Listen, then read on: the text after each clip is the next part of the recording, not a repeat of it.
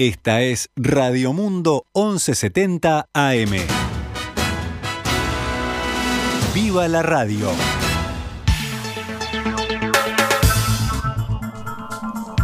Muy buen mediodía para todos, siendo las 12 horas con 21 minutos, abrimos una nueva edición de Noticias al Mediodía en este lunes 21 de febrero del año 2022. Pasamos a actualizar la información. Bueno, abrimos, si te parece, por el este del país porque el fuerte temporal de la noche de ayer provocó cuantiosos daños en la zona de Pan de Azúcar y Piriápolis. Eh, hubo voladuras de techos, árboles y postes de luz derribados y hasta dos contenedores de una hora caídos encima de un auto y una moto. Esto último fue en la zona del camino de los Arrayanes y la intervaniaria, donde además el viento arrastró dos autos que circulaban por la ruta. En este caso se debió llamar a la emergencia médica móvil que asistió a los ocupantes de los autos por lesiones y golpes leves. En tanto, había, había trabajadores que estaban en los contenedores en una obra allí en Los Arrayanes que salvaron su vida de milagro. Esto contaron vecinos al portal local eh, La Prensa de Piriápolis. Los vecinos hablaban de un tornado, de una turbonada que pasó por el lugar en Pan de Azúcar y en Piriápolis. Sí, en Pan de Azúcar el viento provocó daños en la terminal de Ómnibus y en una estación de servicio de ANCAP. Además, hay árboles y postes de luz caídos, lo que dejó a la ciudad sin energía eléctrica. También hay daños en comercios de la zona. En tanto, en Piriápolis la lluvia provocó nuevamente inundaciones en la zona baja del bañario, como comienzos de enero. No sé mm. si, si recordarán cuando de repente el agua subió. Exacto. En particular en la calle Sanabria y La Rambla. Nos vamos un poquito más lejos a Dubái porque el presidente de Luis Lacalle Pou reivindicó hoy el rol del sector privado en la construcción del país e hizo un fuerte llamado al gobierno y a los empresarios de Emiratos Árabes Unidos a invertir y a ser socios de Uruguay. Lo hizo al participar en la presentación del pabellón que Uruguay instaló en la Expo Dubái que se celebra en esa nación del Golfo Pérsico. En un breve discurso el presidente subrayó las fortalezas que ofrece el país, entre ellas dijo la libertad, primero como nación, pero siempre dijo teniendo como centro al individuo. Eh, la calle Pou remarcó la importancia de la libertad y dijo que Uruguay está en condiciones de ofrecerle al mundo todos los elementos necesarios para ser libre. ¿Qué remarcó? Bueno, alimentos, estabilidad, seguridad jurídica y seguridad alimentaria. Y en nombre de mi país me atreví a decirle que nosotros necesitamos apoyo, nosotros necesitamos socios. Y queremos que vayan a nuestros países a invertir, Queremos que tengan la posibilidad de ser propietarios, socios, accionistas de la generación de los alimentos. Y seguimos con más noticias del panorama nacional. El fiscal de Maldonado, Jorge Báez, tiene en su poder los videos del hecho y determinará si profundiza o archiva el caso del presunto abuso policial que ocurrió en San Carlos. En los videos que circularon en las últimas horas en redes sociales se ve un funcionario policial intentando dispersar a decenas de jóvenes que se encontraban en la calle frente al teatro de verano de esa ciudad. Sí, lo que se ve en el video, por lo menos en, los extractos que se difundieron en redes sociales, es que el policía levanta su arma y apunta a algunos de los jóvenes para luego salir corriendo en esa dirección. Eh, otro policía intentaba dispersar a decenas de jóvenes que se encontraron en la calle, frente, como dijimos, al teatro de verano. Eh, una usuaria de Instagram relató los hechos a los que calificó como abuso policial, junto a otros usuarios de redes sociales que compartieron los videos de este hecho. Por su parte, el Ministerio del Interior informó que los efectivos policiales patrullaban por Avenida General Artigas cuando ven una aglomeración de personas que cortaban el tránsito. Desde el Ministerio se sostuvo que un joven de 17 años, tiró una botella contra el móvil policial y luego de ser identificado fue reducido después de poner resistencia. Son las 12 horas con 27 minutos. ¿Con qué seguimos? La directora nacional de Protección Social del MIDES, Fernanda Ausberg, dijo que el proyecto que pretende instaurar la internación involuntaria, así lo definió el propio Poder Ejecutivo, busca reforzar y optimizar la asistencia a la población en situación de calle cuya capacidad de juicio esté afectada por problemas psiquiátricos o por consumo de drogas. Esta mañana, en diálogo con En Perspectiva, la jerarca señaló que el objetivo de esta iniciativa es contar con una herramienta más para atender a esta población. Eh, no podemos eh, ser omisos al hecho de que, el 86% de la población que está en intemperie, o sea, no la que está en, los centros o en los refugios del ministerio, tienen un uso eh, problemático de sustancias.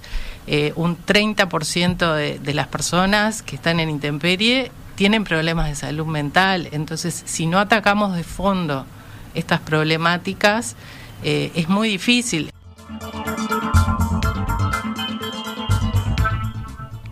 Auserberg remarcó que se trata de una respuesta más a la medida de lo que necesitan estas personas a través de un cambio normativo que busca generar un abordaje oportuno e inmediato a esta problemática que no tengamos que esperar a esa espiral de deterioro que generan estas situaciones, eh, que llegar al, punto en que ya la persona este, esté en riesgo de muerte.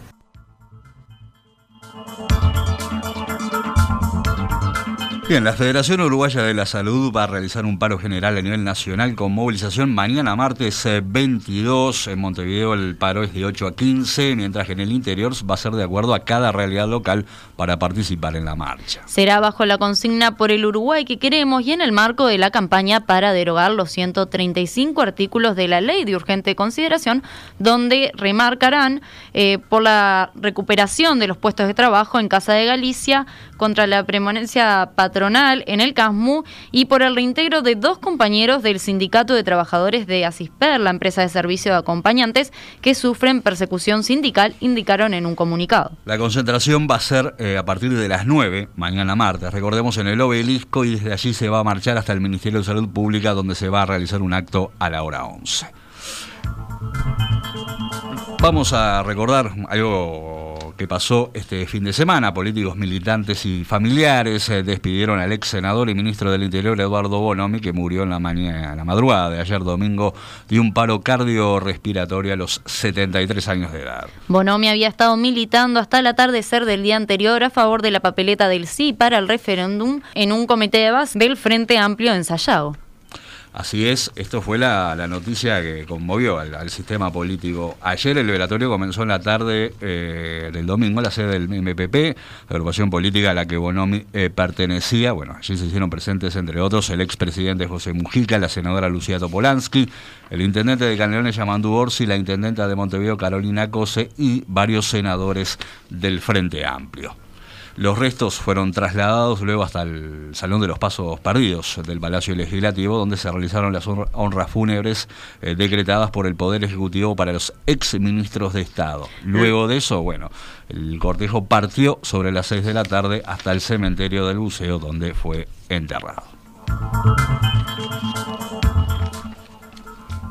Repasamos, si te parece, algunas actividades en cuanto al referéndum que ya se viene por la ley de urgente consideración. La coalición de gobierno conformó el Comando Nacional Electoral de la Papeleta por el no a la derogación de estos 135 artículos de la ley de urgente consideración que van a ser sometidos a referéndum el próximo 27 de marzo. Esta formación se encargará de preparar las actividades previas al día del referéndum y recolectar delegados para esa fecha. Sí, el comando está integrado por un representante de cada uno de los cinco partidos de la coalición multicolor. Los vamos a repasar. Darío Castiglione por el Partido Nacional, Sebastián Bonilla por el Partido Colorado, Sandra Chá por Cabildo Abierto, Rubén Prieto por el Partido Independiente y Juan Diego Caldas por el Partido de la Gente.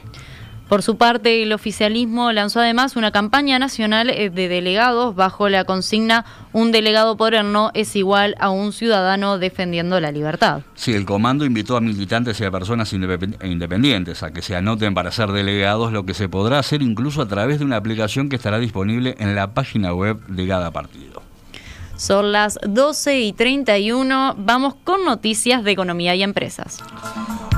Una nueva norma del Ministerio de Economía y Finanzas impidió que una gran cadena de supermercados comprara un comercio minorista, esto en el balneario Parque del Plata, en el departamento de Canelones. Según consigna hoy el diario El Observador, la Comisión de Promoción y Defensa de la Competencia, que depende del Ministerio de Economía y Finanzas, le negó una operación de compra a un supermercado a tienda inglesa en base a un nuevo marco legal sobre lo que se considera mercado relevante para el comercio minorista. Sí, fuentes eh, vinculadas a tienda inglesa comentaron al mismo medio que la empresa eh, recurrió a la decisión por entender que el criterio aplicado es, bueno, técnicamente incorrecto. Actualizamos la cotización del dólar. En pizarra del Banco República, el dólar abrió a 41,90 a la compra y 44 con 10 a la venta.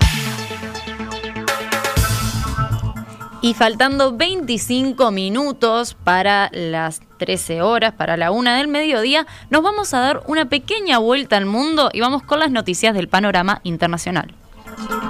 La Unión Europea reiteró este lunes estar preparada para imponer sanciones devastadoras, así lo definió si Rusia ataca a Ucrania y cerró la entrega de 1.200 millones de euros. Esto estamos hablando de casi 1.360 millones de dólares de ayuda a Kiev durante una reunión en Bruselas de ministros de Exteriores de la Unión con su colega ucraniano. El trabajo está hecho, estamos preparados, explicó el representante de la diplomacia de la Unión Europea, Josep Borrell, quien añadió que están listos para hacerlo si llega el momento, pero trabajamos para que ese momento no llegue. Básicamente lo mismo dijo el ministro danés de Exteriores, Jeppe Kofod. Estamos preparados para imponer las sanciones más devastadoras a nivel económico y político que Rusia haya conocido. En la misma línea, la presidenta de la Comisión Europea, Ursula von der Leyen, habló ayer a la televisión alemana y dijo que las sanciones financieras supondrán que Rusia estaría prácticamente aislada de los mercados financieros internacionales si llega a invadir Ucrania. Los ministros de Letonia y Lituania apoyaron la petición del jefe de la diplomacia ucraniana, eh, Dimitro Kuleva, de imponer inmediatamente algunas de las sanciones previstas contra Rusia para mostrar así que la Unión Europea pasa a la acción algo que sin embargo eh, rechazan la mayoría de los socios europeos. A la salida de la reunión que tuvieron esta mañana, Kuleva y los ministros del Exterior de la Unión Europea, Kuleva afirmó que se había llegado también a un principio de acuerdo para el envío de una misión de instructores militares europeos a Ucrania, un proyecto aún no delimitado que se discutirá desde el verano, que se discute, perdón, desde el mm. verano pasado, según fuentes europeas. Bueno, y en Brasil el número de muertos por las fuertes lluvias que provocaron aludes e inundaciones en la ciudad brasileña de eh, Petrópolis, dije bien, subió a 176. Esto lo confirmó hace minutos nada más la defensa civil. Con el alza de los decesos, la tragedia desatada el 15 de febrero se convirtió en la más mortífera de la historia de esta ciudad del estado de Río de Janeiro. Si la cifra supera eh, a la de otra catástrofe provocada por intensas eh, precipitaciones que dejó 171 muertos en febrero de 1988, de acuerdo con los registros de la alcaldía. Hasta ahora se han identificado los cuerpos de 143 personas, de las cuales 134 ya fueron trasladadas a las funerarias, según el balance oficial divulgado más temprano este lunes. La búsqueda continuaba esta jornada, aunque oficialmente se han reconocido las escasas posibilidades, lamentablemente, de encontrar más sobrevivientes. Y siendo las 12 horas con 38 minutos, cerramos con el panorama deportivo. Contame, Fabián, ¿qué estuvo pasando? Nacional y Liverpool van a disputar hoy el resto del partido suspendido ayer por la lluvia, cuando empezó a caer una tromba de agua sobre eh, el Parque Central. Desde las 20:15 los equipos se van a medir allí justamente en el Parque Central en un encuentro donde el marcador está por ahora 0 a 0. Recordemos este domingo el partido fue eh, suspendido, se estaba disputando el complemento de la tercera fecha del torneo Apertura. Partido Nacional y Liverpool fue suspendido a los 32 minutos por fuertes lluvias y tormentas. Eh, el choque fue eh, suspendido por el árbitro Javier Burgos con el marcador 0 a 0, dado la imposibilidad absoluta de seguir jugando eh, por el agua que se estaba acumulando en el campo de juego. El resto del partido a disputarse será este lunes, como dijimos, en el Gran Parque Central desde las 20:15. Y bueno, existe una gran expectativa por el desarrollo de este partido queda un tiempo y poquito nada más. Esto se debe porque a que Liverpool es por ahora el único conjunto invicto del torneo con seis unidades tras dos partidos. Y Nacional tiene tres puntos, pero necesita y quiere una victoria para llegar con buen pie al clásico del próximo domingo. A falta de este resultado, el puntero es eh, momentáneamente el Montevideo Wanderers que encabeza por ahora la tabla del torneo Apertura.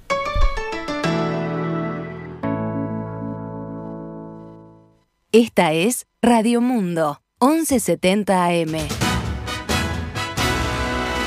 ¡Viva la radio!